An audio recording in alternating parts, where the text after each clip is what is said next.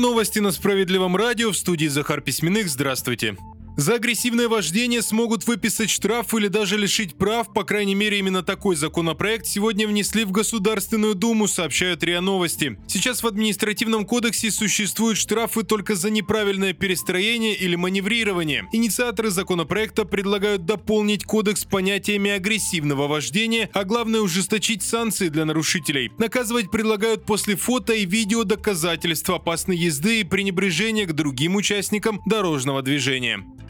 Поставщики бытовой техники и электроники заявили о росте цен на 10-15%. Об этом сегодня сообщает коммерсант со ссылкой на некоторые компании. Связано это с резким ростом курса евро и доллара, который продолжается уже несколько дней. Якобы в некоторых российских представительствах уже получают ссылки на новые закупочные цены. В первую очередь, по словам экспертов, удорожание затронет электронику и различные гаджеты. Запасов бытовой техники больше, да и многие российские заводы продолжают свою работу. В магазинах ждут и увеличение увеличение спроса на технику, но предупреждают, что это только усугубит рост цен.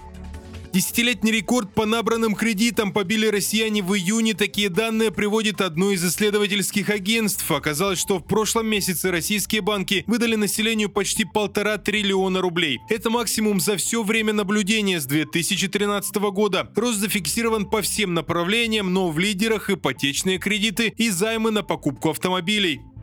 Выпуск продолжат новости Центра защиты прав граждан. Пандемия коронавируса прошла, наши специалисты продолжают помогать тем, кто пострадал от нее. Это история Ольги Нечипаевой из Красноярска, которая давно хотела отдохнуть во Вьетнаме. Она купила путевку в 2020 году, но в планы вмешался коронавирус. Прошли годы, но туроператор так и не вернул женщине деньги за сорвавшийся отдых. Ольга Нечипаева устала ждать и решила обратиться в Центр защиты прав граждан. Там пояснили, еще в июле 2020 года было постановление правительства, регулирующее такие споры. Туристу дается выбор – либо перенести поездку на другие даты, либо вернуть свои деньги. Наши юристы подготовили досудебные претензии с требованием вернуть средства в адрес турагентства и туркомпании, но те никак не отреагировали. Пришлось подавать иск в суд, но уже с просьбой о компенсации и материального, и морального вреда. Суд, естественно, принял справедливое решение, и Ольге Нечипаевой вернули деньги за путевку, а это 135 тысяч рублей. Остальные средства – это почти 80 тысяч рублей, теперь будут взыскивать судебные приставы.